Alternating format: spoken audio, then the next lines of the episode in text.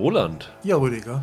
Phoebe Waller-Bridge hat das neue Musikvideo von Phoebe Bridgers inszeniert, was mich dazu gebracht hat, dich zu fragen, welche vom Namen her ähnlich klingende Showrunner und äh, Sänger- oder Musikerkombination könntest du dir gut für ein Musikvideo vorstellen?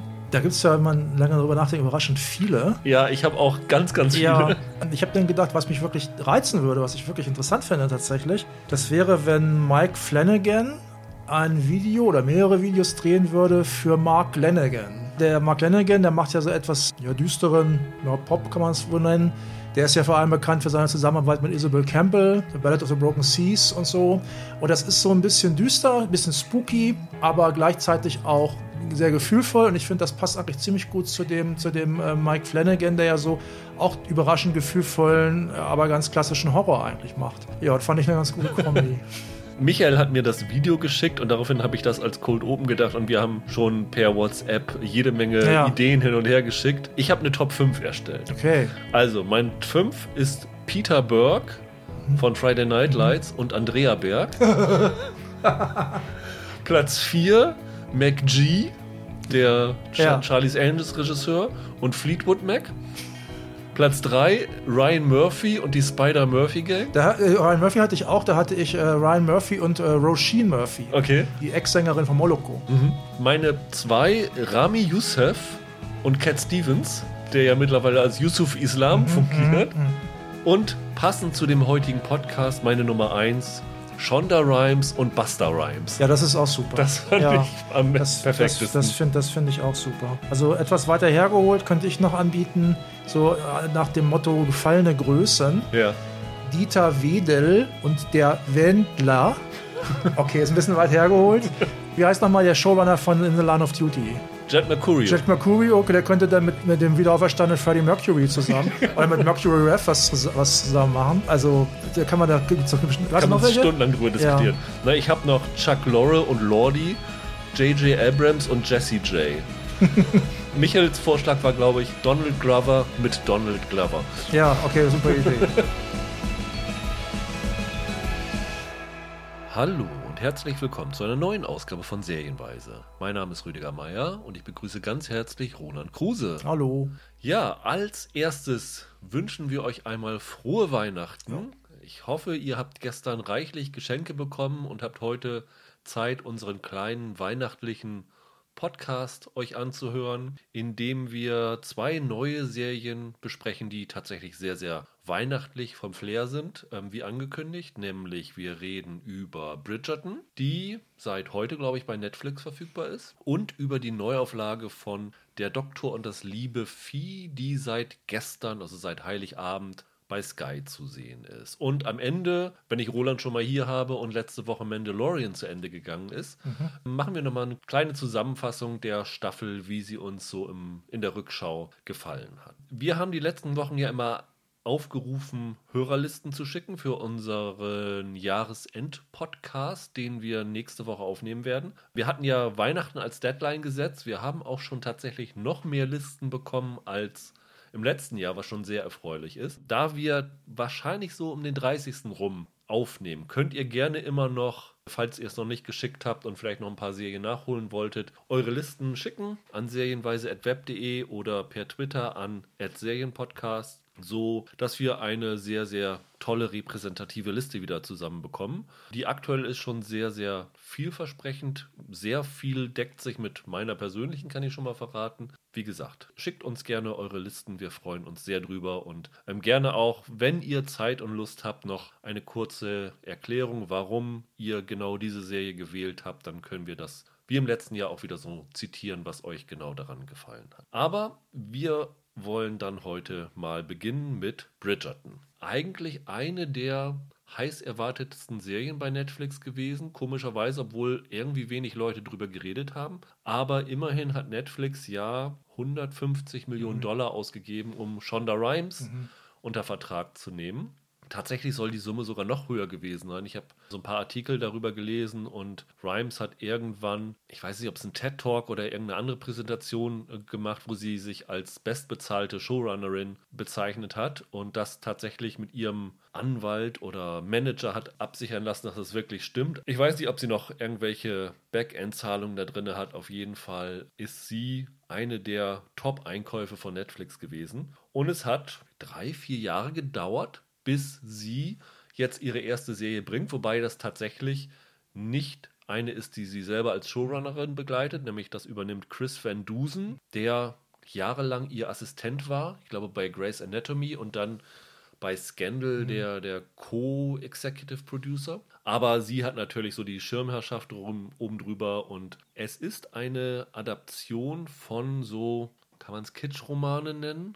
Ja, das sind halt so Romance-Novels. Ja. Ne? Von Julia Quinn, also die Serie ja. heißt auch Bridgerton. Und wenn ich das richtig recherchiert habe, ist es so, dass in dieser Serie jeder Roman eine andere Figur als Fokus hat. Ne? Hatte ich auch so gelesen, ja. Die Bridgertons ist eine Adelsfamilie im Regency England zur Zeit von. Also Regency ist. Ist die Regentschaftszeit, ne? Es ja. gab da noch George der Dritte, das war ja dann dieser Film The Madness of King George. Genau, George der Dritte, der hatte eine Geisteskrankheit, ja. also die immer wiederkehrend war und irgendwann ist er aber dann geblieben. Und dann hat halt sein Sohn, der spätere George der Vierte, die Regentschaft der hat die übernommen. Regentschaft übernommen. Das ist 1811 bis 1820. 1820 mhm. war dann halt der Tod von ähm, George dem Dritten. Genau, und deswegen heißt es halt Regency, Regency. Era. Mhm. Da spielt das Ganze. Und diese Bridgertons sind eine Witwe für mhm. diese Familie an, Lady Violet ja. Bridgerton, gespielt von Ruth Gemmell, und hat, sind es acht Kinder? Ja, das ist eine super Frage. Also ich habe gelesen, meine ich, dass es acht Kinder sind, ja. vier Brüder und vier Schwestern. Ja.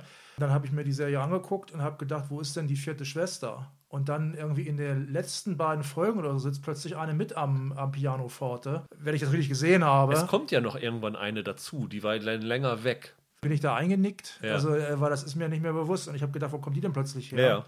Man kann aber ganz einfach sich merken, welches Kind in der Alterspyramide wie ist, weil das ist der Gag, oder Gag in Anführungsstrichen des Ganzen, die Kinder sind alphabetisch benannt worden. Also der älteste ist Anthony und die jüngste ist Hyacinth. Mhm. Also von A bis H mhm. sind die Kinder benannt worden. Deswegen A, B, C, D, E, F, G, H. Acht Buchstaben, acht Kinder. Sein, also es müssen acht sein. Und es geht damit los, dass die älteste Tochter, die äh, Daphne, gespielt von Phoebe Dynevor und die hat sozusagen ihre, wie nennt man so? Das ist so eine Art Debütantinnenball. Genau, ihren Debütantinnenball. Ja, ja. Also wo sie in die Gesellschaft, genau, eingeführt, die Gesellschaft wird. eingeführt, wird. Genau. Und alle sind darauf bedacht, dass sie nun einen vermögenden Mann ja. findet, da der ähm, Vater ja verstorben ist, der mhm. sozusagen das finanzielle Loch stopfen ja. kann bei denen ja. und sozusagen für auf lange Zeit den familiären Rückhalt sichert. Also eigentlich ist das das klassische Jane Austen-Thema, genau. Halt, was man also vor allem aus Stolz und Vorurteil, aber auch aus einigen anderen Romanen halt kennt. Die Mädels müssen unter die Haube. Ja. Also da sind es dann, bei Jane Austen geht es meistens ja vor allem um die Töchter, die Söhne spielen ja nicht so eine Rolle. Der, der Unterschied ist ja, die leben ja meistens auf dem Land mhm. und können sich eigentlich das Leben in London nicht leisten ähm, höchstens mal ein paar Monate oder sowas, während diese hier ja meistens wohl in London leben. Und die spielt Nein. ja im Sommer. Ja, aber da bin ich mir gar nicht so sicher, weil die Serie spielt ja komplett in London. Mhm. Gedreht worden ist, ist, ist sie übrigens in Bath. Aber diese gesamten acht Folgen sind es, ne? Drehen sich um die Londoner Ballsaison. Und wenn diese Ballsaison zu Ende ist, gehen die ganzen Leute wieder aufs Land. Ach so wird das sein. Und ja, ich okay. würde mal vermuten, dass die Leute eher im Sommer aufs Land gehen, oder? Ich meine, das ist so Frühling und Sommer, würde ja, ich mal so also sagen. Also von den Bäumen her kann man sagen, ja. also die Kirschblüte und die, der Blauregen an dem Haus, der blüht. Blauregen, ja, also auf die, ich, dass du so auf die Pflanzen achten konntest. Ich habe immer noch auf die Corsagen geguckt. Aber okay. Und von, von ja. daher müsste es eigentlich so März, April, Mai, irgend sowas sein vielleicht. Aber jetzt habe ich dich abgelenkt, wir waren ganz woanders. Ne? Genau. Und ähm, also die Daphne wird halt eingeführt in die Gesellschaft und das Problem ist, dass sich kein Mann für sie interessiert. Also sie muss sozusagen das Interesse an ihrer Person steigern. Und da kommt es ihr ganz gelegen, dass der Duke of Hastings, Simon Bassett, gespielt von Roger Jean Page, nach London kommt. Das ist so ein Frauenschwarm, auf den sich alle mhm. stürzen, der sich vor Heiratswünschen nicht retten kann, mhm. weil als Duke ist er natürlich vom, vom Adelsrang her hoch angesehen. Er will aber eigentlich gar nicht heiraten und dann schließen Daphne und Simon einen Pakt und sagen, okay, wir geben uns jetzt, jetzt hier als werbendes Paar aus, die so tun, Die daten quasi. genau, als, als ob sie Interesse aneinander haben, damit der Simon Ruhe hat von anderen Bewerberinnen und die Daphne im Gegenzug plötzlich interessanter wird für die anderen, die sich sagen, okay, wenn der Duke sich um sie bewirbt, dann muss die ja ganz toll sein, also Ja. werfen wir mal auch unseren Hut in Also, den Ring. um ehrlich zu sein, ich fand das jetzt ein bisschen, fast ein bisschen zu, zu knapp erklärt, warum sie keine Bewerber hat. Die ist ja auch sehr hübsch und, äh, und, und kann, weiß sich auch auszudrücken und zu bewegen. Und eigentlich gilt sie ja sogar als Favoritin von der Queen Charlotte. Ne? Die ist ja auch zugegen. Und dann ist es allerdings so, dass da ja eine junge Dame dazukommt, die Marina. Ja, Und die ist dann plötzlich der Überraschungskandidat, plötzlich, der da ankommt. Alle Männer sind hin und weg und Daphne ist plötzlich vergessen. Und darum ist sie dann plötzlich, hat sie plötzlich keine, äh, bis auf einen totalen Idioten, hat sie dann plötzlich keine äh, Bewerber mehr. Und diese Marina, die da ankommt, die hat eigentlich eine Beziehung mit einem Soldaten, der in Spanien kämpft, glaube in ich. Spanien ja. Und die ist von dem schwanger und wird dann in die Obhut der Familie Featherington gegeben. Die Mutter wird gespielt von Polly Walker da. Das ist so eine ganz intrigenhafte, planende Frau, die sie schnell unter die Haube bringen will, auch weil die Familie ziemlich viele Schulden hat, weil der Mann ein notorischer Spieler Ja. ist. Die Marina will sich aber nicht unter die Haube bringen lassen. Die ist eigentlich ihrem, ihrem Soldaten verfallen und hofft, dass der immer noch wiederkommt. Und da gibt es dann so, so ein Ränkespiel. Man muss sagen, wer viel Anspruch bei seinen Serien haben will, ist hier fehl am Platze. Also das ist wirklich eine sehr, sehr oberflächliche Serie, was so die Handlung angeht. Es ist wirklich viel Romanzen, viel Liebeswirren, viele Missverständnisse, die passieren. Da waren völlig absurde Missverständnisse. Genau, die eigentlich alle hätten gelöst werden können, wenn man einfach mal miteinander reden würde. Aber ich habe meine Freude dran gehabt. Das muss ich jetzt mal sagen. Ich glaube, wenn ich Rolands Gesicht hier so richtig einschätze, eher weniger. Das ist so ein bisschen so, wie wenn ich jetzt eine Frau geheiratet hätte, die mir eigentlich also überhaupt nicht gefallen hätte, aber nach so ein paar Jahren, ach, da arrangiert man sich so und findet sich vielleicht dann irgendwie doch ganz gut. So war das hier auch. Ne? So wie das, das ist ja so das, das Dauerthema, was da auch immer gewälzt wird. Und so, ja, vielleicht kommt die Liebe doch noch. Und ähm, also die Liebe kam hier nicht bei mir. Ich fand es aber ganz unterhaltsam. Um es um mit einem Wort zu sagen, auf eine Art ist das für mich Edeltrash. Ja, Also die Serie mit den Sachen, die ich so gucke äh, oder mal geguckt habe, äh, wo ich es am ehesten vergleichen könnte, wäre vielleicht Outlander. Wobei Outlander ist teilweise sogar noch ein bisschen trashiger. Gleichzeitig haben die aber immer wieder so eine überraschende Momente, wo sie überraschend gut sind. Und Outlander, ist, Outlander wirkt auch komischerweise authentischer vom Look her, zumindest anfangs. Und das ist so ein bisschen so in Schottland und so, man hat da wirklich teilweise das Gefühl, man ist da wirklich, während das hier wirklich so ein Disneyland England ist. Also ich hätte es so ein bisschen bezeichnet als Emily in Paris mit besseren Kostümen und besseren Schauspielern. Emily in Paris habe ich tatsächlich auch die Hälfte mindestens von gesehen. Finde ich auch besser. Nein. ja. Also Emily in Paris finde ich, ähm, bin ich ausgestiegen irgendwann. Ich dachte, das könnte ich so als Guilty Pleasure gucken und das war mir irgendwann dann doch ein bisschen zu seicht. Aber da sind manchmal ganz gute Gags drin, fand ich. Also das hier ist aber, es spielt ein bisschen in einer anderen Zeit als Downton Abbey. Aber ich sag mal, wer Downton Ja. Abbey mochte und vielleicht auch Downton Abbey länger als drei, vier Staffeln mochte, also auch am Ende das noch gerne gesehen hat, Ja. Der hat hier, glaube ich, einen ganz guten Ersatz dann. Da hast du recht, ja. Downton Abbey kann man es mit vergleichen. Ich finde die Kulissen, also die schön, mit Abstand schönste Kulisse ist eigentlich das Heim des, des Duke of Hastings. Ja, das ist ein das ist spektakuläres wirklich, das ist Anwesen. wirklich spektakulär geil. Äh, ich habe das ja hier schon mal gesagt vor einer Weile. Ich könnte mir das ja auch so vorstellen, so als, als britischer Landadliger, so im, im, im 18. Jahrhundert oder so, da irgendwie mit so ein paar dämlichen Cockerspaniel und schönem Portwein, der irgendwie in so einem Anwesen zu wohnen. Und da habe ich gedacht, das ist eine, eine coole Hütte, die hätte ich auch gerne. Die sieht ja fast wie eine Kirche teilweise auch aus, also im guten Sinne, ne? wie eine katholische Kirche, muss man sagen. Ich, ich weiß nicht, ob die, dieses Gebäude wirklich auch von innen halt wirklich gibt oder ob das CGI am Werk war, gutes. Also diese Londoner Interieurs, die sind schö ganz schön gestaltet, Ja. aber die sind jetzt auch nothing to write home about. Ich fand es war auf jeden Fall eine besondere Art und Weise, wie dieses Anwesen vom Duke of Hastings äh, gezeigt worden Mhm. ist, wie man diese ganzen Räume und die ganzen Ländereien kennengelernt hat. Mhm. Nämlich, dass die beiden sich quer durch das Anwesen gepimpert haben. Ja, das, ist, fand ich, das fand ich so ein bisschen überraschend. Also es gibt dann irgendwann relativ spät in der Serie überraschend viel Sex. Ja, jede Menge, ja. Am Anfang habe ich wirklich gedacht, das ist eine Serie, die können irgendwie Achtjährige gucken. Und dann wird das schon so ein bisschen, ein bisschen wilder. Obwohl, naja, gut, das ist jetzt Quatsch, weil es, es gibt relativ früh eine, gibt es schon mal so ein paar Sex, äh, relativ harmlose Sexszenen mit der hier, mit der älteste, der älteste Bridgerton-Bruder mit seiner Sopranistin Ja. da und so. Okay, das ist jetzt nichts mehr für Achtjährige. Aber ich sag mal, ab 12, spätestens eher ab 16, wage ich mal zu behaupten. Kann man so ein bisschen überraschend.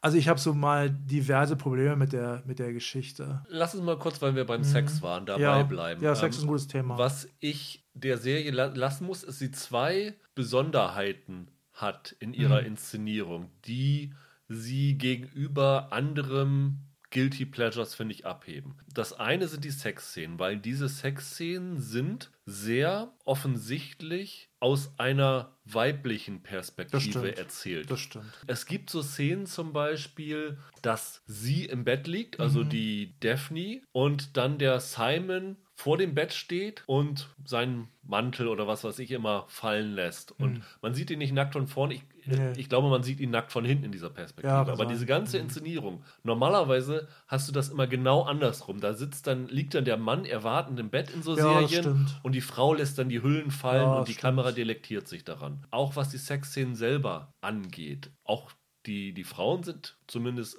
die Brüste sind nackt zu sehen, aber es steht mehr der Mann im Fokus. Und das fand ich ungewöhnlich für so eine Art. Also es ist schon, es passt ganz gut dazu, weil diese Romane sind ja auch Frauenromane, Mhm. weswegen man davon ausgehen kann, dass diese Serie auch eher auf Ja, ja. ein weibliches Publikum zugeschnitten ist. Dann passt so diese Inszenierung der Sexszenen viel, viel besser. Mhm.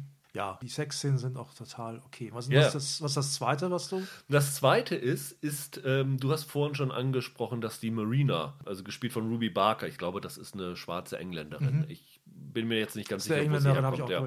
Und es ist halt hier auffällig, dass sich in dieser Zeit sehr viele Schwarze Es gibt ein paar, tummeln. ganz, paar ganz wenige Inderinnen, gibt es auch noch. und nicht in Bedienstetenfunktionen, sondern in adligen Positionen. Also- was für diese Zeit anachronistisch ist. Ja. Was auch in den Romanen von Julia Quinn nicht so vorgesehen ist. Mhm.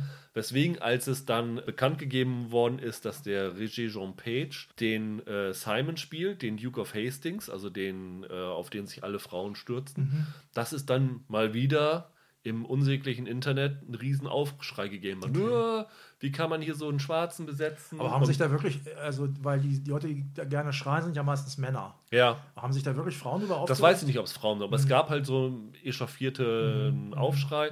Dann äh, kommt noch hinzu, dass die äh, Queen Charlotte ja von Golda Rocheuvel gespielt wird, eine schwarze Jüdin. Dann hieß es, ja, aber wie kann man sozusagen hier so den Adel schwarz besetzen? Aber sowohl die Julia Quinn als auch die anderen haben halt gesagt, dass es völligen Schwachsinn ist, eine Kitsch-Romanze, wo wirklich alles Fantasie ist. Also diese gesamte Szenerie der Geschichte, diese gesamten Liebesabenteuer und sowas alles, ist Fantasie pur. Warum kann man da nicht einfach auch Schwarze besetzen? Ja, das kann ich der guten Frau Quinn beantworten. Also ich habe überhaupt kein Problem mit den Darstellern, die sind prima, die sind gut. Ich, das sind auch Darsteller, die ich nicht so gut fand. Die äh, hier Marina fand ich zum Beispiel nicht so dolle, Okay. aber zum Beispiel da können wir aber später noch drüber reden. Aber den Duke zum Beispiel fand ich prima besetzt. Ja. Mein Problem damit ist, diese Kitsch-Romanze, das ist völlig egal, wie anspruchsvoll oder wie wenig anspruchsvoll ein, ein Stoff ist, die ist ja zeitlich verortet. Da wird Bezug genommen auf eine Zeit, da wird Bezug genommen auf eine Architektur. Und ich finde das auch in einem popkulturellen Kontext, ehrlich gesagt, in letzter Zeit beobachte ich das immer häufiger ein bisschen naiv. Wir sagen, es ist eine Traumwelt und wir wollen, ich weiß immer nicht so genau, was der Hintergrund davon sein soll. Soll der Hintergrund dafür sein, dass zum Beispiel äh, schwarze Jugendliche zum Beispiel, die das gucken, junge Mädchen, dass die empowered werden, dass die sagen, ich möchte diesen Jane Austen-Stoff auch genießen und nicht nur aus der Perspektive von Weißen. Es gab zum Beispiel auch vor kurzem diesen ziemlich guten Zombie-B-Film äh, Operation Overlord. Da kämpfen zum Beispiel auch, im Zweiten Weltkrieg spielt der, da kämpfen zum Beispiel auch Schwarze neben Weißen ganz normal. In Wirklichkeit ist es aber so gewesen, dass damals sich sehr viele Weiße geweigert haben, neben Schwarzen zu kämpfen. Das war eigentlich dann eher ab, ab Korea oder so erst üblich. Und diese ganzen Sachen fallen da halt unter den Tisch. Damit habe ich ein Problem, so gut ich jetzt teilweise diese Filme oder die Serien auch finde. Und es ist ja nicht so, dass dafür überhaupt kein Bewusstsein für da ist. Also ich verfolge zum Beispiel so ein bisschen diese Steampunk-Szene. Da machen Leute ja viel Cosplay.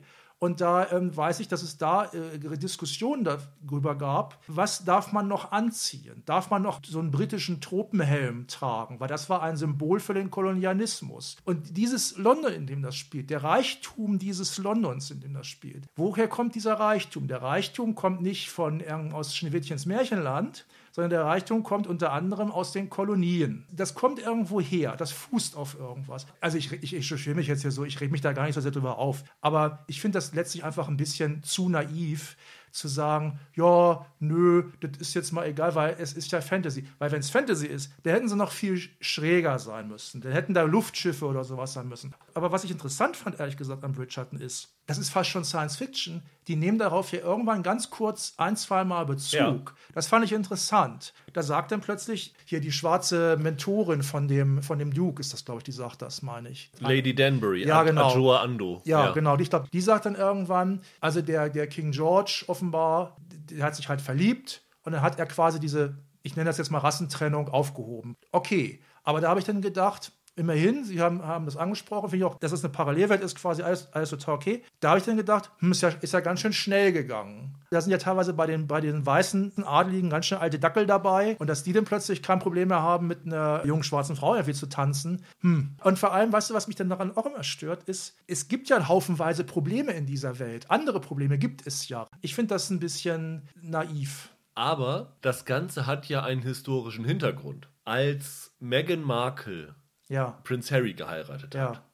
Dann gab es ja diese Diskussion, ist das die erste Schwarze, mhm. die ins britische Königshaus einzieht? Woraufhin einige Historiker Untersuchungen angestellt haben und gesagt haben, es deutet sehr viel darauf hin, dass die erste, zumindest teilweise Schwarze im britischen Königshaus Queen Charlotte gewesen sei. Mhm. Und das haben sie jetzt sozusagen als Grundlage genommen, um eine alternative Realität zu erzählen. Wenn jetzt Queen Charlotte schwarz war, kann sie dann nicht sozusagen einige schwarze Familien, ich glaube auch, es wird hier sogar gesagt, die Familie von dem Hastings, mhm. in den Adelsstand sozusagen erheben ja. und so das Ding hier auflösen. Das heißt, es hat einen gewissen historischen Hintergrund und spinnt das Ganze dann so weiter. Und ich muss ehrlich sagen, wenn die das nicht gemacht hätten, wenn da alles diese gleichen weißen Gesichter gewesen wäre, mhm. wenn dieser Simon so ein weißer Milchbubi gewesen mhm, wäre, mhm. wenn seine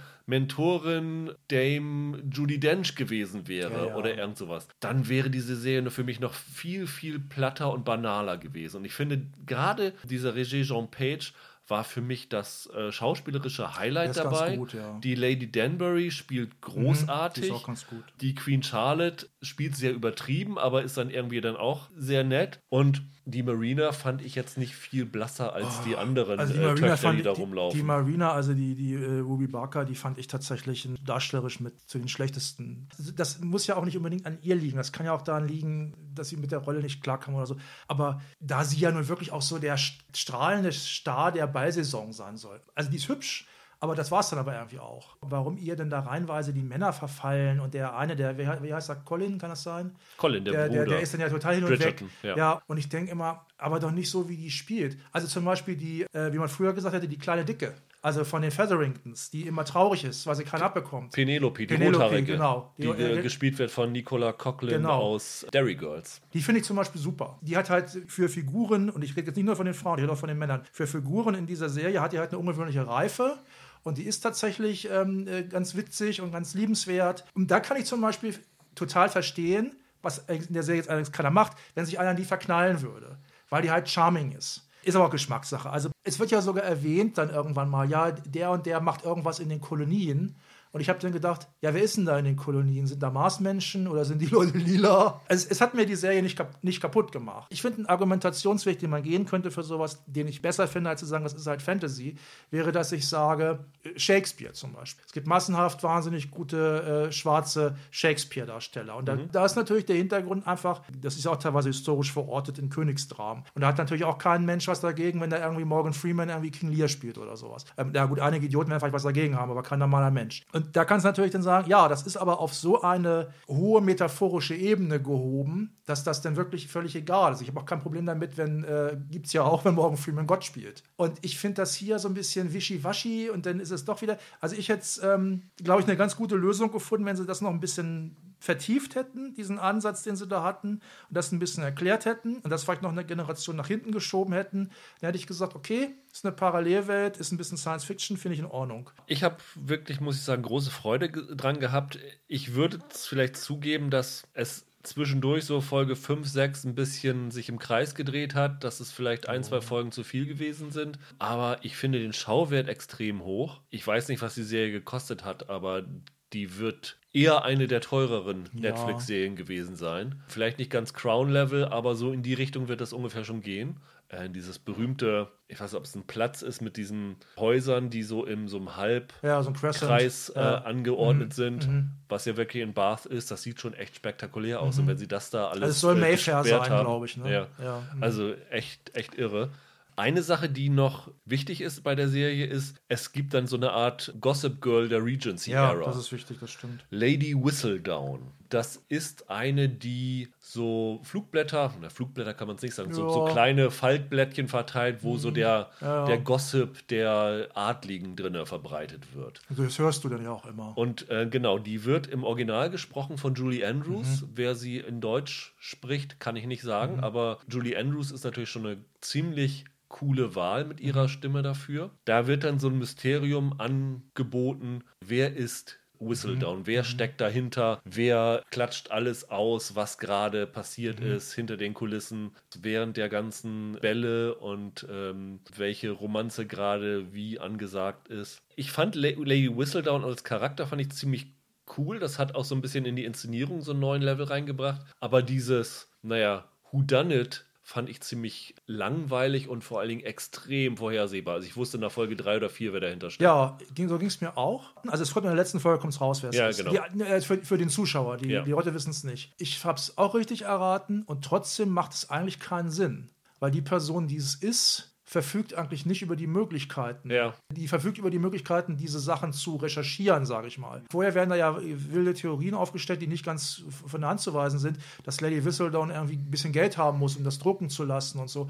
Und dann ist das plötzlich eine Figur, wo du denkst, aha, das fand ich ein bisschen, bisschen lame. Vielleicht wird ihr Newsletter ja verkauft und sie hat damit so viel Geld eingenommen, dass sie die Druckkosten äh, finanzieren kann. Ja, weißt du, da frage ich mich dann, aber das ist ja auch schon wieder, frage ich mich dann, warum lebt die Figur dann so, wie sie lebt? Naja, gut, vielleicht deckt das gerade die Druckkosten, ja, so wird es sein. Also, die ist ja auch in ihrer Bewegungsfreiheit ein bisschen beschränkt, glaube ich, die Figur. Und das wundert mich so ein bisschen. Ich habe übrigens mal reingeguckt im Internet in diese, in diese Romane. Ja. Und diese, die, die beginnen ja wohl dann oft äh, am Anfang der Kapitel gibt es dann halt dieses, was man jetzt ja auch hört, so als Prolog des einzelnen Kapitels, zieht äh, Lady Whistledown dann da vom, vom Leder.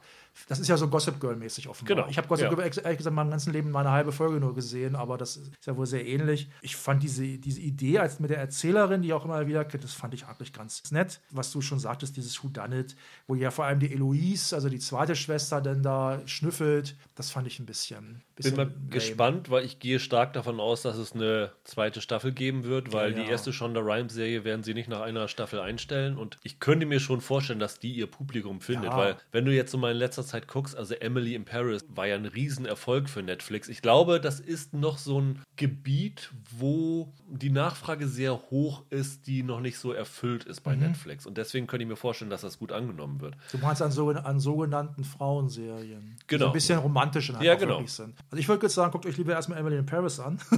Aber, wenn ihr die noch nicht gesehen habt.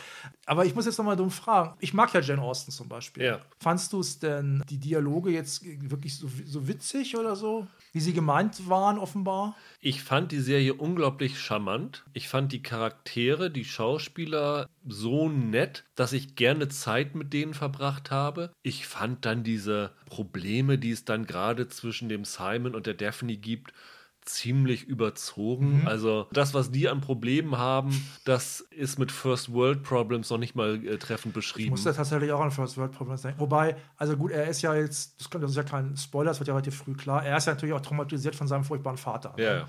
Das ist ja schon, schon ein schweres Problem tatsächlich. Aber ich gebe dir völlig recht, ich fand das auch. Diese Eheprobleme, die sich Ja. daraus ergeben, sind teilweise völlig überzogen. Ja. Vielleicht liegt es an der Zeit, in der wir gerade sind. Ich stelle immer mehr fest, ich gucke halt einfach im Moment echt gerne Serien, wo ich Figuren habe, mit denen ich einfach gerne Zeit verbringe. Und ähm, ja. ich fand da so viele sympathische Figuren drin und ich fand das einfach schön anzusehen alles. Also diese, diese Kostüme und diese, diese Zeit da und auch dann, wenn du dieses Haus von den äh, Bridgertons gesehen hast, wo dann, wie gesagt, der Blauregen vorne vorm Eingang drüber hängt. Das war einfach toll. Wobei ich gar nicht mehr weiß, ob das vielleicht sogar CGI war. Würde mm. ich fast mal vermuten, dass das nicht echt ist. Das hat auch so eine extreme Sättigung der Farben gehabt. Mhm. Also das ist so eine Pop-Welt. Und mhm. ich weiß nicht, Shonda Rhimes schafft es irgendwie für mich immer zumindest in der ersten Staffel mich reinzuziehen. Sei es mhm. How to Get Away with Murder oder Grey's Anatomy oder Scandal. Am Anfang fand ich es immer super. Es hat sich dann, wie der Engländer sagt, uh, overstayed its welcome mhm. sehr, sehr mhm. schnell. Also Staffel 2, 3 wurde es relativ äh, nervig. Ich könnte mir vorstellen, dass das hier auch in weiteren Staffeln der Fall sein könnte. Allerdings wenn sie tatsächlich die Figuren und den Fokus wechseln in späteren Staffeln, könnte das eventuell noch interessant werden. Aber wenn sie jede Staffel diese gleichen romantischen, mhm. in Anführungsstrichen, Probleme aufarbeiten wollen, dann wird es irgendwann relativ langweilig. Aber so für die erste Staffel, für die Zeit jetzt, fand ich das total nett. Also ich habe das einfach gerne geguckt. Das ist nichts, was ich auch nur annähernd auf eine Top Ten Liste mm. bringen würde, aber nett. Ich würde tatsächlich in die zweite Staffel auch nochmal reingucken, weil ich nochmal sehen möchte, was sie mit dieser Eloise-Figur dann anstellen. Die wird ja höchstwahrscheinlich, weil ist auch einer von den Jungs dann im Mittelpunkt, aber wahrscheinlich ist es Eloise, das hat ja schon groß, im Grunde schon groß angekündigt. Also mein Problem war tatsächlich, ich fand nicht so wahnsinnig viele Figuren so interessant. Ich hatte das Problem, dass ich teilweise die Nebenfiguren, die kaum Raum kriegten, viel interessanter fand als diese Geschwister. Also zum Beispiel den schwarzen Boxer, der und seine Frau, den fand ich zum Beispiel interessant. Die hatte ich schon erwähnt, die, die, die, die rothaarige Penelope, die fand ich interessant. Den schwulen Maler. Also waren alles so Figuren, die sind so eher am Rande. Gut, die Penelope, die kriegt noch so ein bisschen Raum. Da hatte ich auch das Gefühl, dass die Serienmacher die ganz gerne mögen, die Figur eigentlich. Aber zum Beispiel auch den, den ältesten Bruder da. Also der Typ, der hat mich auch irgendwie genervt, dass er immer das Familienoberhaupt da mimt, aber irgendwie nichts auf die Reihe kriegt. Mir war da auch irgendwie eben nicht genug Wortwitz drin gerade bei der Eloise zum Beispiel, die ist ja quasi jetzt schon in dieser ersten Staffel das Manic Pixie Girl der Regency-Ära ne, wie, die, wie die so auftritt. Also ja. Die, hat, ja, hat ja auch noch so ein komisches Haarband dann immer. Das ist so eine Zoe de Chanel-Figur, ne? Genau, Zoe de Chanel muss ich auch dran denken. Und ich habe dann immer gedacht, mit ihrem dicken Haarband, da ist so ein breites Haarband, das sieht aus wie Kopfhörer. Und ich denke, jeden Augenblick fängt die jetzt irgendwie an, Fiona Apple oder Lorde oder, oder so zu singen. Die sagt aber zum Beispiel auch irgendwie nie was. Die ist eben nicht wie Elizabeth Bennet von Stolz und Vorurteil ja. zum Beispiel, die da wirklich dann mal ähm, hier Mr. Darcy ordentlich Kontra geben kann, sondern die ist nur, hoch, wer ist Lady Whistledown? Hoch, ich, ich recherchiere hier. Ich glaube, die Serie und ich, die kommen nicht mehr zusammen. Also ich gucke da in die zweite Staffel tatsächlich noch rein. Es ist auch keine schlechte Serie, um das mal ganz klar zu sagen. Das ist kein Schrott, das ist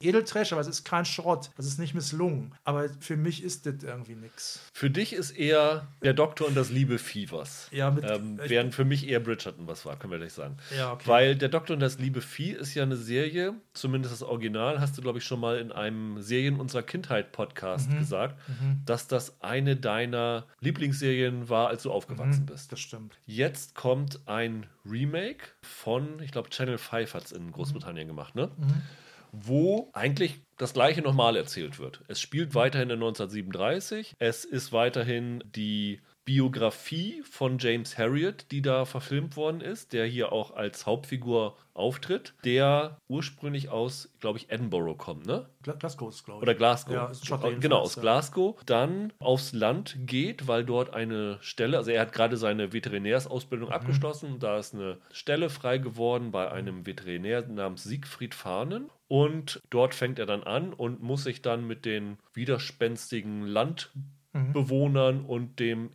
anfangs zumindest auch ähnlich widerspenstigen Chef auseinandersetzen. Mhm. Viel mehr, was so Inhalt angeht, muss man gar nicht sagen. Nö. Weil gibt, das Einzige noch, es gibt noch den, ähm, wenn man das noch sagen will, zu den Figuren, es gibt halt noch den Bruder. Der Bruder Tristan, Tristan. also von dem Veterinär der Bruder. Genau. Der hat, die haben noch eine Haushälterin, Mrs. Hall. Mrs. Hall. Und noch recht wichtig ist eine Bauerntochter, Helen Alderson, in die sich dann der James Harriet relativ genau. schnell verguckt. Also ich muss sagen, ich habe die alte Serie nie gesehen. Mhm. Vielleicht habe ich sie mal gesehen, aber ja war so jung und ja, nicht ja. wahrgenommen und vielleicht mal eine Folge so gesehen, aber ich habe da überhaupt keine, keine Verbindung zu. Als jemand, der ein großer Fan der Originalserie war, wie findest du dieses sechs Folgen lange Remake? Also ich habe vier Folgen gesehen davon, muss ich sagen jetzt. Habe ich Ähm, auch. Beim Pilotfilm war ich teilweise nicht so angetörnt, aber ab der zweiten Folge war ich dann gern dabei und ich finde es ein ganz, äh, also eine ganz schöne Neuverfilmung. Da kann man auch sagen, ey, Serien, die die Welt nicht braucht. Aber ab der zweiten Folge, obwohl die Konstellation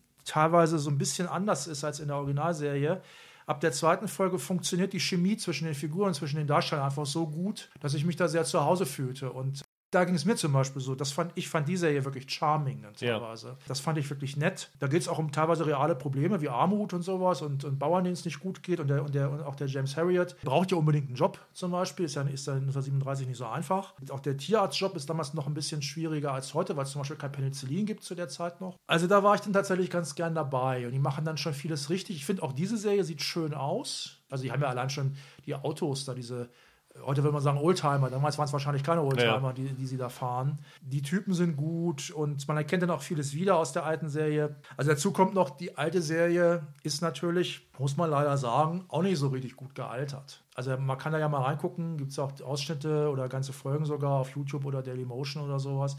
Und ähm, die alte Serie, die hat damals von der BBC von 77 war die im Original, ist hier, neun, ab 79 gelaufen. Die hat immer so diesen Zwiespalt gehabt. Es gab diese unfassbar schlimm ausgeleuchteten Szenen in den, in, in, in den BBC-Studios, die halt drin spielten.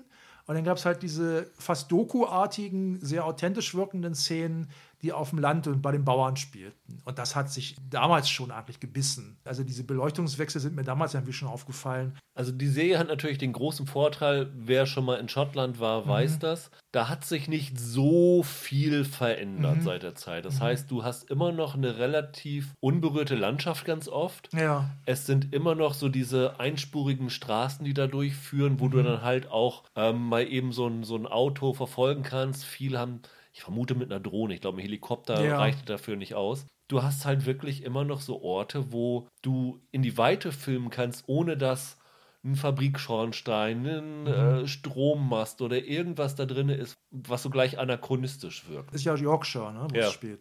Da, wo England sehr schottisch schon Ja, ist, ja, da ist aber halt, so ne? in, in der ja, Ecke da. Sie reden dann auch immer von Edinburgh und so. Ja. Also das ist natürlich ein Riesenvorteil der Serie, dass du da wirklich halt so mit Landschaftsaufnahmen arbeiten kannst, Mhm. was für viele historische Serien ein Problem ist. Wenn du jetzt, Mhm. was lief gerade, Shadowplay oder sowas drehst, dann drehen sie dann halt auf einer kaputten Fabriklande in, im, in Osteuropa. Ja. Wenn du äh, Babylon Berlin drehst, dann müssen sie halt im Studio da den Straßenzug neu bauen. Mhm. Hier kannst du halt das bauen. Du findest immer noch irgendwelche Häuser da, Ja. die stehen oder irgendwelche Farmhäuser, die stehen, die bestimmt schon von 1930 sind Mhm. und äh, die noch halbwegs intakt sind, aber halt nicht restauriert worden sind. Und deswegen kriegst du automatisch eine gewisse Authentizität da Mhm. rein.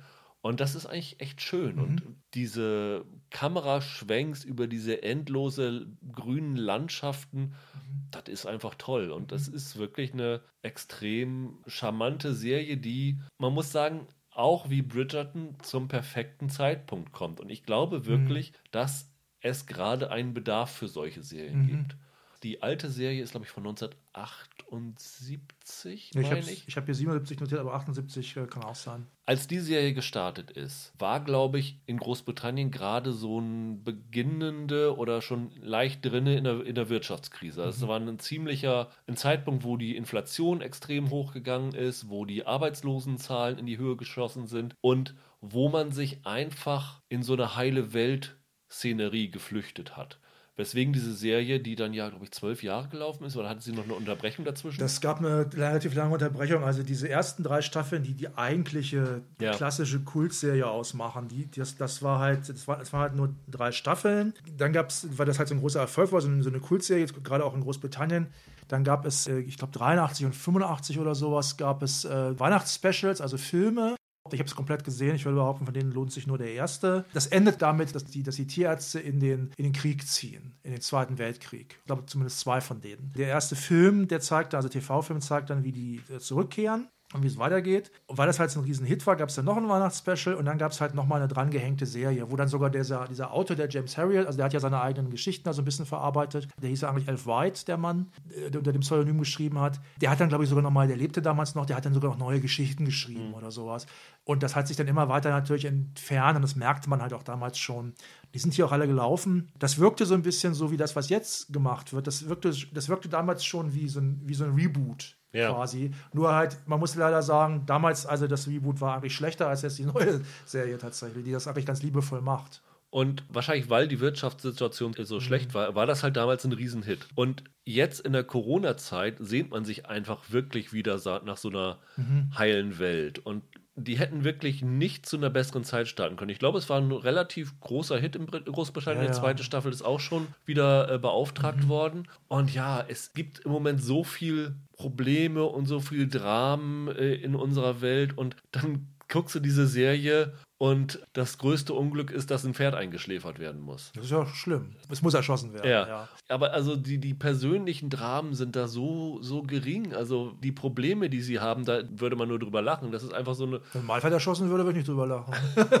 Aber so die, die menschlichen Dramen, die da sind, das ist, ja. ist schon Low Stakes. Und das ist einfach toll auch hier wieder, es ist keine großartige nee, nee. Äh, Serie, die die Serienwelt gebraucht hat oder neu erfindet. Aber es ist einfach eine Serie, die man gerne anguckt. Sie hat mit sechs Folgen, wie ich finde, die richtige mhm. Länge. Mhm. Ähm, nicht zu wenig, nicht zu viel. Die Folgen sind alle so knapp 50 Minuten, ne? Mhm. so grob. Mhm. Also Bridgerton hat auch mhm. diese, diese Länge ungefähr. Und ja, ich glaube, in Großbritannien ist sie im Wochenrhythmus gelaufen. Ne? Mhm. So einmal pro Woche 50 Minuten in eine schöne britische mhm. Landschaft, in eine mhm. vergangene Zeit zu reisen. Toll. Ich glaube, wir müssen noch mal ein bisschen was zu, dazu sagen, was jetzt auch diesen Reiz dieser Figuren ausmacht. Ja. Der Witz ist halt, der James Harriet, das ist halt so ein, ja, fast schon naiver, vor allem unerfahrener Typ, der kommt da halt hin. Ich finde übrigens diesen neuen Darsteller, Nicholas Ralph heißt der, den finde ich übrigens besser als den alten Christopher Timothy. Das, der Witz war schon immer, Christopher Timothy war die Hauptfigur eigentlich. Das haben alle damals nur geguckt, wird auch in Großbritannien so gewesen sein, wette ich, wegen, äh, wegen Robert Hardy als, als Siegfried, ja. also als Chef der Praxis. Ja. Das ist halt so ein leicht exzentrischer, der wirkt fast so ein bisschen auch wie so ein Landedelmann auf seine Art. Das ist so ein ganz klassischer Gentleman im Grunde. Nur, nur aber exzentrisch, ein bisschen, bisschen schwierig. Und Tristan wiederum ist so ein Dandy. Tristan wurde, äh, wurde damals gespielt von ähm, Peter Davison. Das ist eigentlich der von den dreien, die dann noch die dickste Karriere im Grunde gemacht haben, weil der dann halt noch für drei oder vier Jahre noch Doctor Who gewesen ist in einer relativ beliebten Phase. Das ist ja der Schwiegervater von David Tennant, ne, dem heute vielleicht bekanntesten Doctor Who. Ja. Und Hardy kennt man ja unter anderem ja aus äh, hier, wie heißt der? Cornelius Fudge heißt die Figur, glaube ich. Der den Harry Potter. Spielt. Harry Potter, ja. genau, ne? Die hier vom, vom, Ministry of Magic. Hardy ist auch ist inzwischen noch tot, ist 2017 gestorben. Das ist halt ganz witzig, weil Siegfried ist ja das ist hier in der neuen Serie jetzt auch wieder so. Die haben übrigens diese lustigen Namen. Das wird hier wird in der neuen Serie jetzt nicht erklärt, in der alten wurde es aber erklärt, in dem Buch steht es auch drin. Der Vater von denen war ein riesen Wagner-Fan. Und darum hat er denn diese deutschen Wagner-Namen gegeben. Äh, Siegfried und Tristan. Siegfried und Tristan. Im, Im, Buch ist es sogar drin, weiß ich noch, ich habe die Bücher als, als, Kind dann auch mal gelesen, dass äh, Harriet erst denkt, das wäre ein Deutscher, der seinen Namen anglisiert hat. Und dann schätze ich mal aus, nee, es ist ein waschechter Tommy, wie man zumindest früher sagte.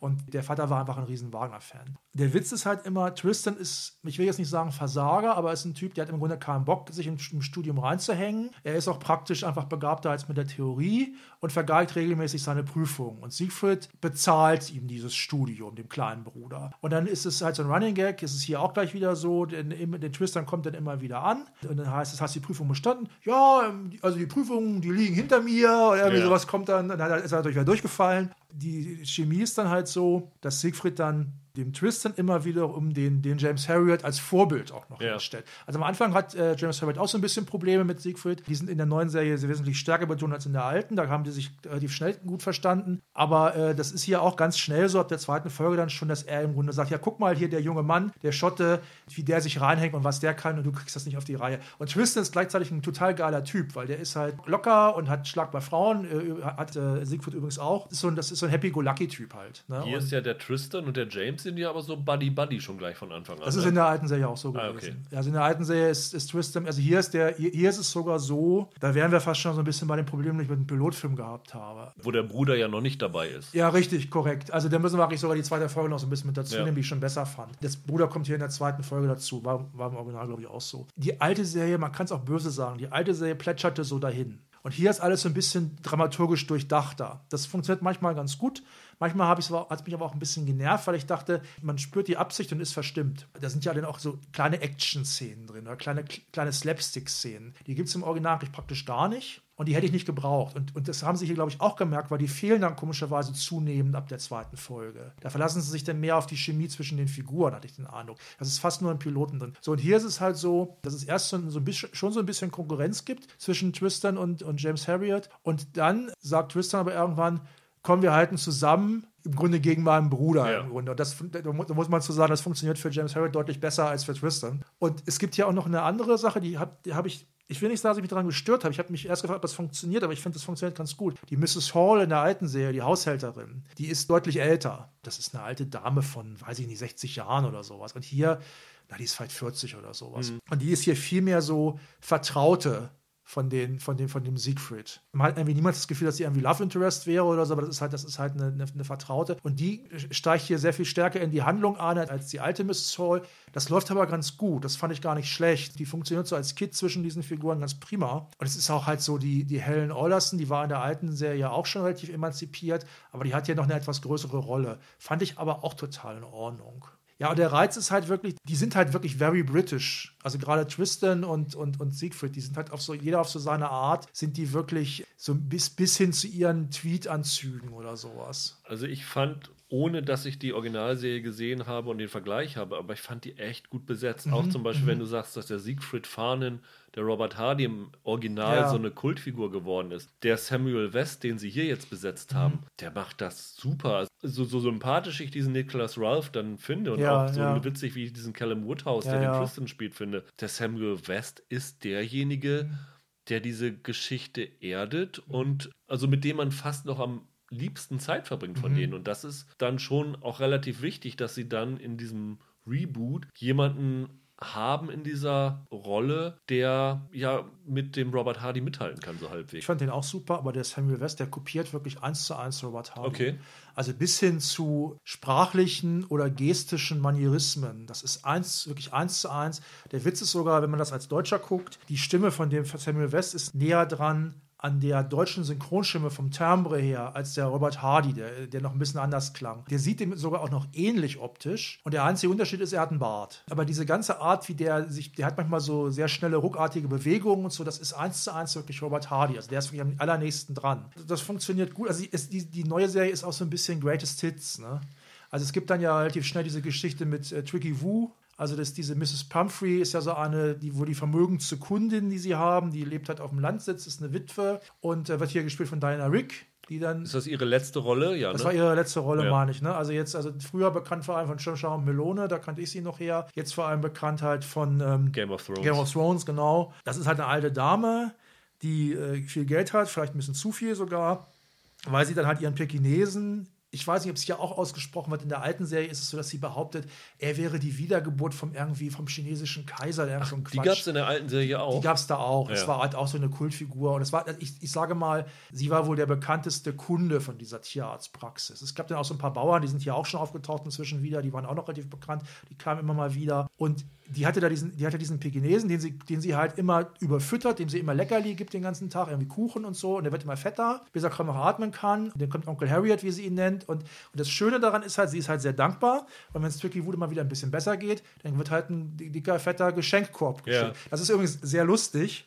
Ähm, das war eine der wirklich besten Gags, fand ich hier. Also hier, also hier habe ich tatsächlich gelacht, teilweise bei, Ja. der, bei der Serie, muss ich sagen. Das ist eine Geschichte, die kam in der alten Serie mal relativ spät und die ist da auch noch ein bisschen ausführlicher, so über mehrere Folgen erzählt, glaube ich. Aber irgendwann nehmen sie dann Tricky Woo mit in die Praxis, weil sie wissen, die füttert den immer wieder, Ja. die können ihm tausendmal sagen, der muss auf Diät, das bringt alles nichts. Nehmen sie den mit. Und in der alten Serie ist es so, ähm, das ist tatsächlich tatsächlich ein bisschen besser, die haben dann eine richtige Meute von aufgegabelten Hunden in dieser, in dieser Praxis. Die rennt da immer rum, die rennen da immer durch die Praxis, diese Hunde, das ist ständig Hundegebell. Und hier haben sie eigentlich nur meistens so einen Golden Retriever, der da immer rumliegt. Und Tricky Woo war dann damals Teil dieser Meute und nahm den auch wirklich mal ab. Und hier nehmen sie ihn halt auch mit. Das mit dem Abnehmen klappt hier nicht ganz so gut. Aber was ich super lustig fand, war, dass denn Mrs. Pumphrey riesige Koffer schickt mit Fressalien für Ja. den Hund. Was- Kaviar, und und, so, genau. ähm, äh, Pasteten. Leberwurst, Pasteten. Genau. So, ja. und dann fressen das ständig die Tierärzte auf. Irgendeiner von denen sagt dann irgendwie, ja, das kann doch nicht ihr Ernst sein. Oder sagt dann, lass das mal hier, vielleicht Genau, brauchen wir so. genau. Das ist total geil. Das fand ich zum Beispiel sehr lustig. Was sie auch in der neuen Serie ein bisschen stärker machen als in der alten, wobei ich mir nicht sicher bin, ob das vielleicht in der Synchro damals verloren gegangen ist. Weil die alte Serie war auch gekürzt. Äh, Die hatten sie so auf irgendeinen ARD-Maßstab zurechtgekürzt. Es wird ein bisschen stärker noch in der Zeit verortet. Also es wird zum Beispiel manchmal Bezug genommen auf den Ersten Weltkrieg. Ja. Es gibt hier zum Beispiel eine Figur, der ist stark schwerhörig, ein, ein Kunde. Hier hat er einen, Schäfer, einen deutschen Schäferhund immer Ja. dabei, der ständig knurrt. Sonst, äh, warum auch immer, der scheint ansonsten relativ harmlos zu sein, der knurrt ständig die Leute an. Und das hört der Typ gar nicht. Und dann kommt er immer an und die haben aber immer alle Angst vor diesem Hund. Ja. Und im Original ist es ein, oder in der alten Verfilmung, ist es ein äh, irischer Wolfshund. Das sind ja Riesenköter, ne? also wie, fast wie eine Dogge oder, oder ist er noch, so, noch größer, ich weiß gar nicht, wie, wie eine Dogge ungefähr. Und ähm, der knurrt dann auch immer. Und hier ist es halt so, dass Siegfried dann irgendwann wirklich mal sagt, ja, der hat halt von den Bomben und Granaten im Ersten Weltkrieg, hat der halt diesen Hörschaden. Und der Siegfried war ja auch selber im Ersten Ja. Weltkrieg. Es wird auch an einer Stelle gesagt, Ja. dass er da im, Bei- im. Medizinerchor war Genau. und dann die sich um die Pferde der Genau. Soldaten gekümmert stimmt, hat. Ja. Stimmt, das, erzählt er, das erzählt er dann auch, genau. Und das ist ganz gut. Das war, im- das war zumindest in der deutschen Fassung, meine ich, in der alten, alten Fassung nicht ganz so stark. Hast du übrigens den Schauspieler erkannt, der diesen Hugh spielt? Das ist so ein, so ein Pferdebesitzer, der sozusagen mit dem James Harriet um die Ja. Mrs. Alderson äh, Nee, konkurriert. Den fand ich ganz gut, aber nee, wer ist das denn? Ich habe die ganze Zeit dann angeguckt, dieses Gesicht kennst du irgendwo. Wer ist denn dieser Typ? Irgendwo hast du Ja. ihn schon mal gesehen. Und dann in Folge 4 oder so fiel es mir auf, das ist Neville Longbottom aus Harry Potter Ach gewesen. so, okay. Der natürlich jetzt äh, etwas älter. Ist das nicht so ein Phänomen? Ging das immer durch die Presse, dass der jetzt so ein muskulärer Typ ist, nachdem dieser Neville so ein Schlönz war? Gefallen, aber der macht seine Sache auch wirklich da ganz gut. Und auch die Helen Alderson, Ja, die ja. Rachel Shenton, die, glaube ich, so in dieser Soap Hollyoak groß geworden Mhm. ist in Großbritannien. Da kann man schon verstehen, warum sich der, der James Harriet in die so gleich äh, Ja, verkauft. ja, also, das stimmt. ähm, die bringen das alle so stimmt. super, super rüber. Auch finde ich, dass das so eine Figur ist. War das im Original auch so, dass sie sich um so ein kleines Mädchen kümmert, wo alle erstmal denken, das ist ihre Tochter, aber in Wirklichkeit ist es ihre Schwester? An diese Figur kann ich mich gar nicht erinnern. Da in dem Original spielt ihr Vater eine etwas größere Rolle, der ist ein bisschen präsenter, der taucht ja relativ spät erst auf überhaupt, der halt verwitwet ist. Ja. Und an diese kleine Schwester, vielleicht taucht die da auf, also die ist zumindest nicht so präsent wie in der neuen Serie. Aber jetzt. sie scheinen so ein bisschen so was Emanzipatorisches damit reinbringen zu Mhm. ja, wollen, ja. mit der Figur von der Helen, aber auch mit dieser kleinen Schwester, die dann ja von der Mrs. Hall offenbar darauf vorbereitet wird, dass sie später mal eine Tierärztin werden könnte. Ja. Ähm, das könnte vielleicht für spätere Staffeln noch Ja, ganz ja. interessant werden. Also das haben sie, das haben sie tatsächlich ganz gut gemacht. Äh, Eine Sache, die in meiner Erinnerung zumindest, ich hoffe, ich bilde mir das jetzt nicht nur ein, in der alten Serie ein bisschen besser war, war, die Tierszenen hier sind sehr schön in Szene gesetzt, das muss man sagen. Ja. Die Tiere sehen toll aus. Ich habe gar nicht gewusst, wie schön Kühe sind. Ne? Also, es, die, weil das sind, glaube ich, die häufigsten Tiere, die sie behandeln, sind, wenn sie draußen sind, sind, glaube ich, Kühe Ja. tatsächlich. Auch die Pferde und so, und alles sehen auch super aus. Roland hat das erste Mal gelernt, dass Kühe nicht lila sind. Ja, genau, habe ich zum ersten Mal gelernt. Im Original ist es, meine ich, so gewesen, dass die, ähm, die Schauspieler, ich vielleicht würde man die heute auch einfach nicht mehr an sowas ranlassen, die haben da wirklich dann halt Kalbsgeburten vorgenommen Ja. und so. Und das sieht man, meine ich, auch in einigen Szenen wirklich. Und das wird, und hier ist es ziemlich eindeutig, dass das dann Attrappen sind, in die sie halt reinfassen oder sowas. Ne? Das stört jetzt nicht. Da denkt man gar nicht drüber nach, wenn man das nicht weiß, wenn man nicht drauf achtet. Also diese Szenen auf den, ähm, auf den Bauernhöfen, die wirkten damals ein bisschen authentischer. Aber es ist echt okay. Man muss sagen, das ist wirklich eine Serie, die man mit der ganzen Familie gucken kann. Ja, sehr, kann man- sehr gut. ja, das also da gibt es auch keinen Sex oder Nee, das irgendwas. stimmt. Das, wird höchstens mal angedeutet, dass jemand stimmt. bei jemand anderem übernachtet Ja, hat. das stimmt. Ähm, das war es dann aber schon. Also ist für die Zeit und so, ein, so eine schöne Familienserie. Es wird halt gesoffen ohne Ende. Ja.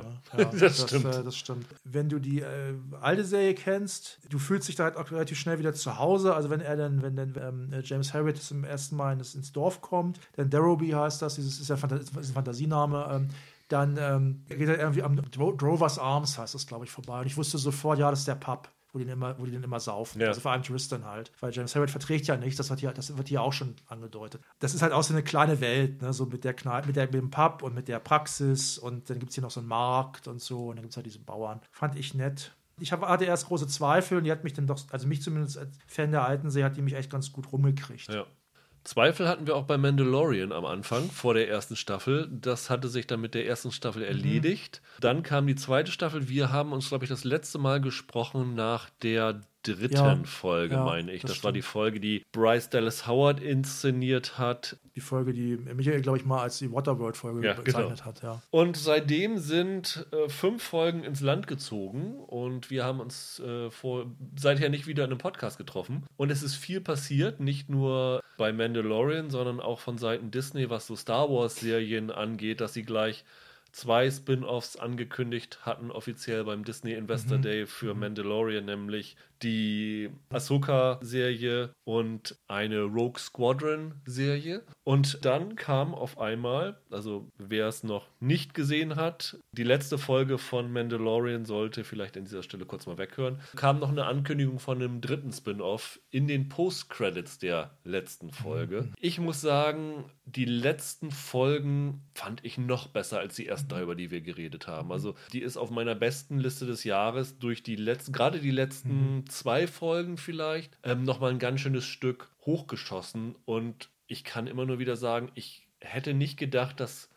Lucasfilm sowas nochmal wieder hinkriegt. Mhm. Ich habe ein bisschen Bammel, wie sie da jetzt offensichtlich draus Kasse machen wollen durch die ganzen Spin-offs. Und auch ein bisschen, bin ein bisschen traurig, dass offensichtlich die dritte Staffel von Mandalorian erst 2022 kommen wird, so wie es jetzt klingt. Aber ich bin, was die Action und die Geschichte angeht, hellauf begeistert. Ja, ging mir auch so. Also ich würde tatsächlich auch sagen, ich weiß gar nicht, ob es irgendwas überhaupt Vergleichbares in den letzten Jahren an Action-Serien gegeben hat. Vielleicht sogar noch nie. Ja. Also ich wüsste nichts, was mit so einem Aufwand, wie zum Beispiel in der siebten Folge ist das, glaube ich, wenn sie auf diesem, was, ein Dschungelplanet War das, die, meinst du diese Mad Max-Folge? Diese Mad Max-Folge, ja. wo auch so ein bisschen Lohn der Angst noch mit drin ist, wo dann auch mal, mal ein Laster in die Luft fliegt und ja. wo dann vor allem noch Piraten angreifen. Das sind quasi die Ureinwohner auf dem Planeten, ne, ja. ne, glaube ich, ne, die dann da angreifen. Wo ich echt sagen muss, an die Internetgemeinde ja. gerichtet, Kinder, ihr habt euch vorher so drüber aufgeregt, dass Baby Yoda Eier, ein paar Eier gegessen hat, ja. aber dass der Mandalorian jetzt ein paar in Anführungsstrichen ja. Piraten abschlachtet, die sich eigentlich nur gegen ja. das Imperium verteidigen und keiner da ein Wort drüber verliert, dann denke ich, okay, wo sind denn eure Prioritäten? Aber, draußen? also wir spoilern ja jetzt ja, ja ne? aber man muss sagen, dafür kommen ja auch am Schluss dann alle Kolonialbeamten da und, ähm, das ist jedenfalls toll inszeniert. Mir fällt da auch nichts äh, Vergleichbares an. Es hat auch immer so eine gewisse Coolness, das ist halt ganz schön. Ja. Also, dass dann, dass dann halt auch oft halt nicht geredet wird. Ich habe vor kurzem ein Video gesehen. Es gibt ja auf YouTube diese relativ bekannten Videos, wo irgendwelche Experten über irgendwas reden. Ja. Ein, ein, Hacker bewertet 20 Hackerfilme zum Beispiel, so eins der besseren. Gibt auch ein paar, die nicht so gut sind, aber äh, auch ein paar sehr schöne. Ein Schwertkampf-Ausbilder bewertet The Witcher. Ja. So, und da gab es, gibt es einen Typen, das meiste sind Mittelalterfilme. Der hat mittelalterliche Rüstungen und Waffen in Filmen ja. bewertet und den Umgang damit. So, und die größte Überraschung ist, das erste, was kommt, ist The Mandalorian. Und die noch größere Überraschung ist, das ist die einz der einzige Film, der 10 von 10 Punkten kriegt. Aha. Also Vikings kriegt zum Beispiel 3 von 10. Ja. Weil da lustig irgendwelche Zeitalter, was Waffen angeht, durcheinander geworfen wurden. Und weil er einfach sagt, hier wird richtig dargestellt, wie ein zumindest guter Ritter mit seiner Rüstung verbunden war. Also, dass der Mandalorian zum Beispiel dann einfach mal einen Schuss abkriegt, aber von seiner Beskar-Rüstung prallt er einfach ab und er, er wackelt da eigentlich überhaupt nicht. Und dann sagt dieser, sagte dieser Experte halt, sowas ist zum Beispiel einfach mal ein Statement. Und ich fand, das ist typisch für die, für die Serie, dass da halt nicht immer alles ausgesprochen wird und nicht so viel gequatscht wird und nicht über hier, wie, wie, wie, hieß, wie hieß das damals? Äh, Midi-Chlorianer. Midi genau, genau, gesprochen wird, sondern dass da einfach mal äh, die, im Grunde einfach auch mal die Bilder sprechen oder die Haltung der Leute. Also ich meine jetzt wirklich die, auch die Körperhaltung einfach mal. Das finde ich so ganz typisch und das finde ich, das, das finde ich wirklich schön. Und ich bin mir auch nicht sicher, ich glaube so ein bisschen, also ich gut, ich meine, Favreau und sein Team, die haben das ja äh, jetzt durchgehalten für zwei Staffeln, haben das sehr gut gemacht. Aber trotzdem habe ich so ein bisschen das Gefühl, das ist wieder so ein Fall, wo es halt einen Erfolg gibt, wie, was weiß ich, Harry Potter. Ja, das sind die Erfolge, das ist das Erfolgsrezept, so und so und so. Im Grunde weiß halt doch immer letztlich denn doch niemand was. Oder zu wenig jedenfalls. Und hier ist das auch so ein Fall, wo ähm, ich wieder denke, ja, man kann schon relativ einfach benennen, was an der Serie gut ist. Aber es ist halt letztlich dann doch irgendwie eine Mischung, die hat doch keiner so richtig kommen sehen, auf der der Erfolg jetzt fußt. Und ich weiß auch nicht, ob das wirklich so leicht wiederholbar ist. Also man muss vielleicht tatsächlich mal John Favreau loben. Mhm. Ich sag mal, vor Mandalorian galt er so als Popcorn-Regisseur, der so belangloses Zeug macht. Es wurde schon gesagt, Iron Man zum Beispiel. Genau. War, ne? Also das, darauf wollte ich hinaus, dass ja. er ja sozusagen auch wenn Kevin Feige das Mastermind ja. dahinter war, dieses Marvel Cinematic Universe angestoßen ja. hat mit dem ersten Iron Man.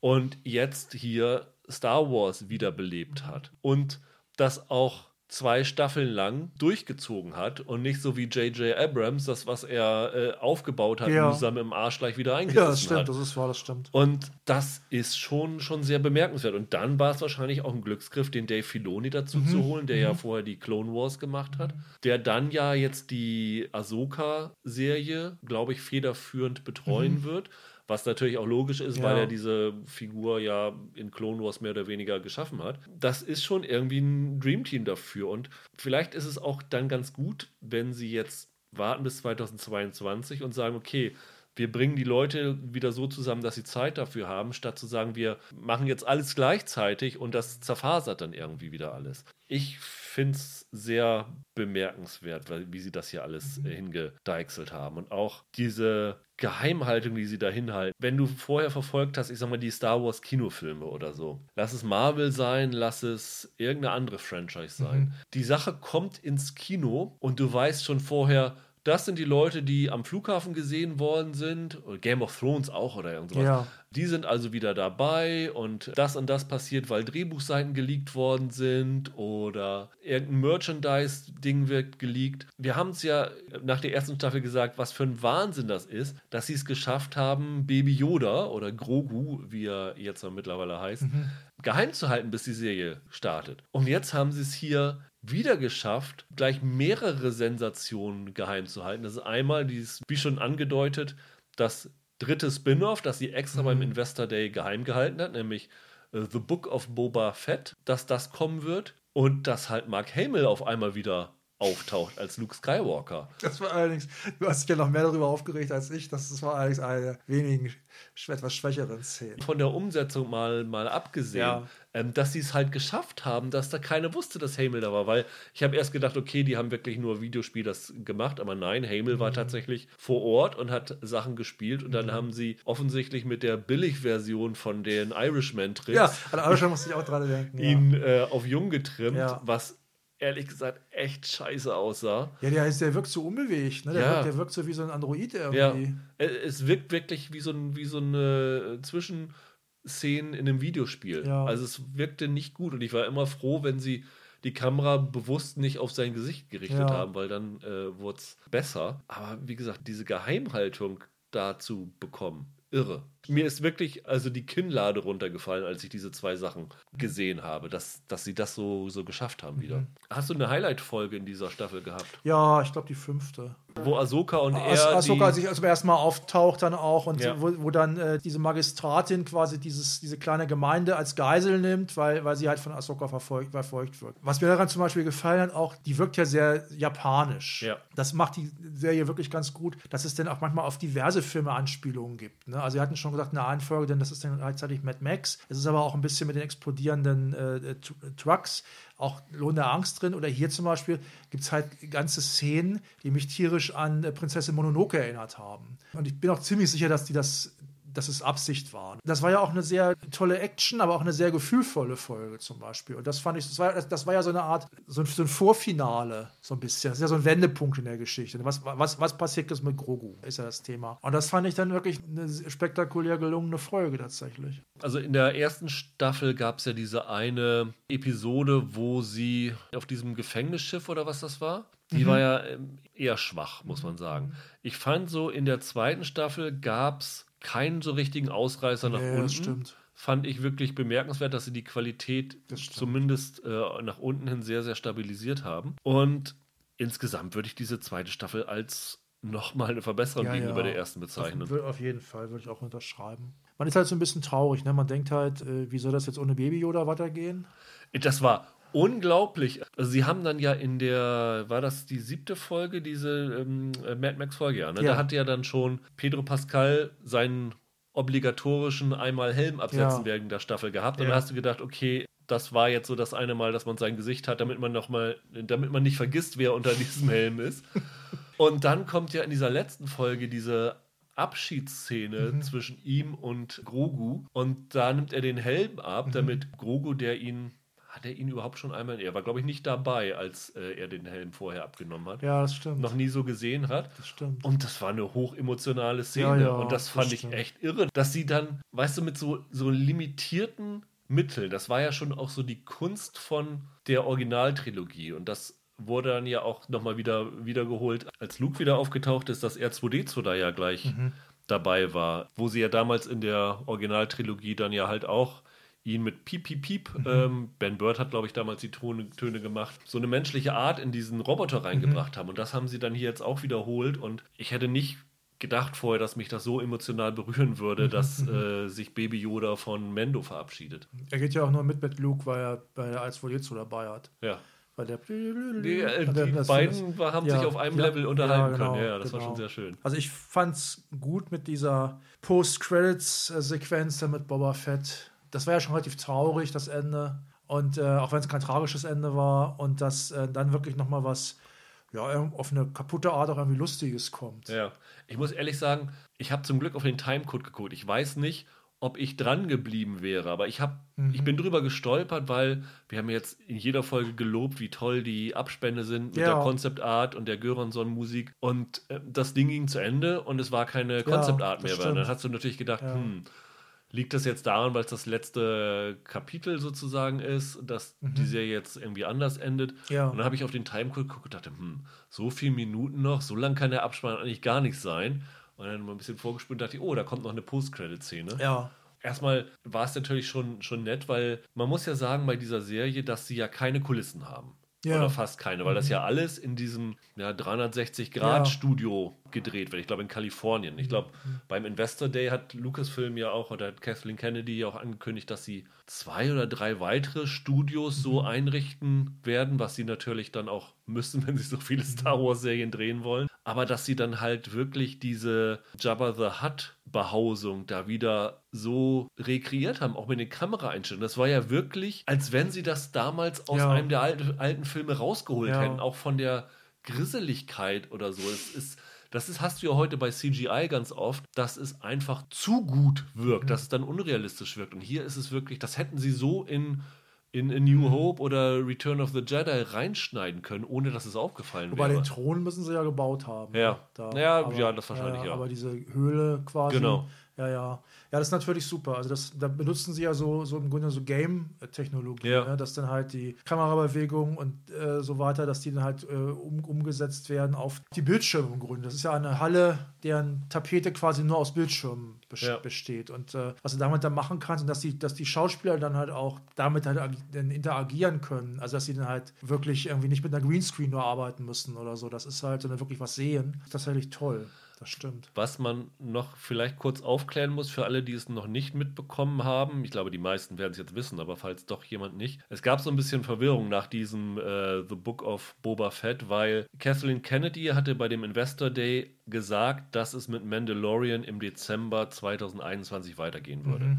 Und dann stand da ja The Book of Boba Fett coming Dezember 2021. Und es ist natürlich eine Serie, wo ein anderer Mandalorian mit Boba Fett, der ja kein echter Mandalorian Ja, ja. ist, aber ja eine Rüstung hat, äh, im Fokus steht. Weswegen schnell Gerüchte hochkamen, das wäre die dritte Staffel Ja, von. Mandalorian, dass sie sozusagen wie eine Anthologie den Protagonisten einfach ändern und einen anderen Mandalorian in den Fokus stellen. John Favreau hat ein Interview, ich glaube in Good Morning America, dieser ABC Morning Show, gegeben und hat das nochmal klargestellt, dass das definitiv eine neue Spin-off-Serie sein wird, die jetzt, glaube ich, schon, ich weiß nicht, ob sie schon drehen oder es ist zumindest in Produktion jetzt schon. Und wenn das abgedreht ist, dann werden sie in die Produktion der dritten Staffel von Mandalorian einsteigen. Das heißt, das sind zwei autarke Projekte voneinander. Das heißt, wir müssen uns von Pascal nicht verabschieden. Sollte das nicht irgendwie nur vier Folgen sein oder so, das Book of Boba Fett, oder ist das nur ein Gerücht Das gewesen? war, glaube ich, nur ein Gerücht. So, Also da okay. ist, glaube ich, noch nichts drüber bekannt, wie das aussehen Ist wird. auch die Frage, ob sie denn dann nochmal die Vorgeschichte erzählen, wie er da aus dem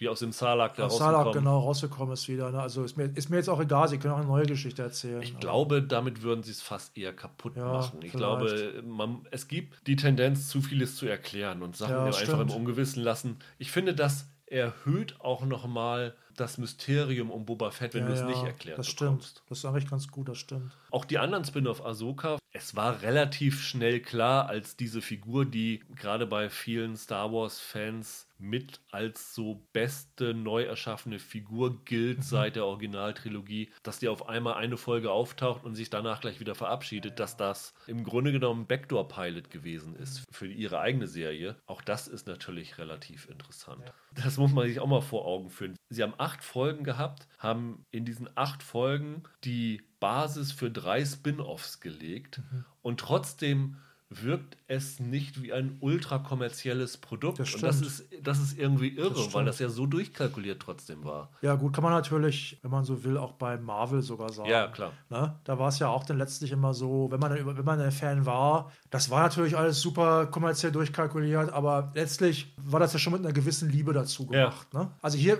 ist es tatsächlich so, das wirkt ja fast schon so ein bisschen Indie-mäßig manchmal. Yeah. Ne? Also, und ähm, also da jetzt die Action-Szenen und Effekte in der zweiten Staffel nochmal deutlich besser sind, wirkt es nicht mehr ganz so ähnlich-mäßig wie in der ersten. Also die erste Staffel wirkt ja teilweise wie, wie irgendwie früher Robert Rodriguez, irgendwie Desperado oder so, so ein bisschen fast. Ne? Es ist irre, muss man vielleicht nochmal sagen, mit wie wenig Plot sie es geschafft haben, eine Staffel zu bestimmen. Weil wenn du überlegst, was ist in dieser Staffel passiert?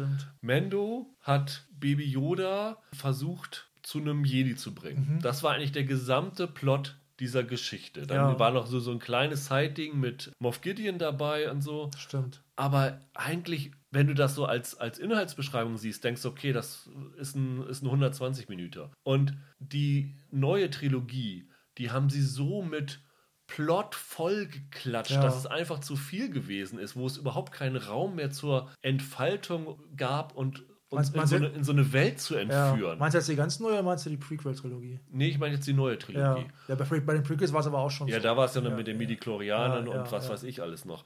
Aber hier haben sie es wirklich geschafft, wenig Plot reinzumachen und mhm. davon, davon einfach so diese, diese Weite stimmt. dieser Welt, diese Faszination der Planeten wirken zu lassen. Das ist eigentlich das, was die Originaltrilogie ausgezeichnet hat, wo du wirklich damals mit offenem Mund gesessen hast, als das erste große Raumschiff darüber flog und ähm, sie dann auf Tatooine war waren mhm. und dann in der, im zweiten auf Hoth waren und diese ja, verschiedenen Welten gesehen stimmt, hast, das dass sie einfach gesagt haben, was so ein bisschen wie, wie der Doktor und das liebe Vieh, lass einfach mal die Landschaft ein bisschen mhm. wirken, statt hier ständig alles mit Dialog oder mit äh, Exposition voll zu hauen. Das stimmt wenn sie das weiter für eine dritte Staffel machen, bin ich da unglaublich gerne dabei. Also ich musste ja so ein bisschen bei dieser mit dieser Geschichte mit dem Darksaber, ja. die wird ja nochmal Thema wahrscheinlich sein. Wie heißt die Bokatan heißt sie, ne? Ja. Die äh, Katie Sackhoff-Figur. Also es ist jetzt echt böse, ne? Aber ich musste ja leider so ein bisschen an äh, Red Sonja denken. Diesen Ultra-Trash mit ja. Denise und Arnold Schwarzenegger. Habe ich seit 20, 30 Jahren nicht mehr gesehen. Aber ich glaube, da ist es ja auch so. Also ist hier ein bisschen anders, ne? Da kann die Red Sonja ja auch nur irgendwie was mit einem Mann anfangen, der sie im Kampf besiegt oder so. und ich musste da dran denken, leider, weil es hier ja dann auch heißt, das ist ja auch so ganz witzig sogar, ja. wenn, wenn, ne, wenn, wenn das hier Moff Gideon dann irgendwann sagt, ja toll, der Darksaber, der ist ja gar nichts wert, weil ähm, das geht ja um die Geschichte dahinter und sie musste im Kampf errungen haben. Und jetzt hat den aber die, halt ein Freund von ihr. Ja, ja, ja toll, dumm gelaufen. Ne? Da, da muss man mal gucken, wie das weitergeht. Das Spannende wird halt sein, ob es in der dritten Staffel äh, Baby Yoda geben wird noch. Und sie haben sich so ein bisschen in die Bredouille geschrieben damit, dass das jetzt so ein Riesenstar ist, auf den alle warten, auch wenn die Serie wahrscheinlich auch ohne ihn funktionieren würde. Aber ich glaube, wenn sie Grogu da rausnehmen, könnte das Probleme geben in der dritten Staffel. Und das jetzt zu erklären, wie dass der mit Luke mitgegangen ist und äh, dann auf einmal wieder auftaucht, wird ja, schwierig. Du hast ja natürlich jetzt auch dieses Problem, was du, was du bei Discovery mal so ein bisschen hattest, ne? warum kannte niemand den Sporenantrieb? So hast du jetzt hier das Pro Problem,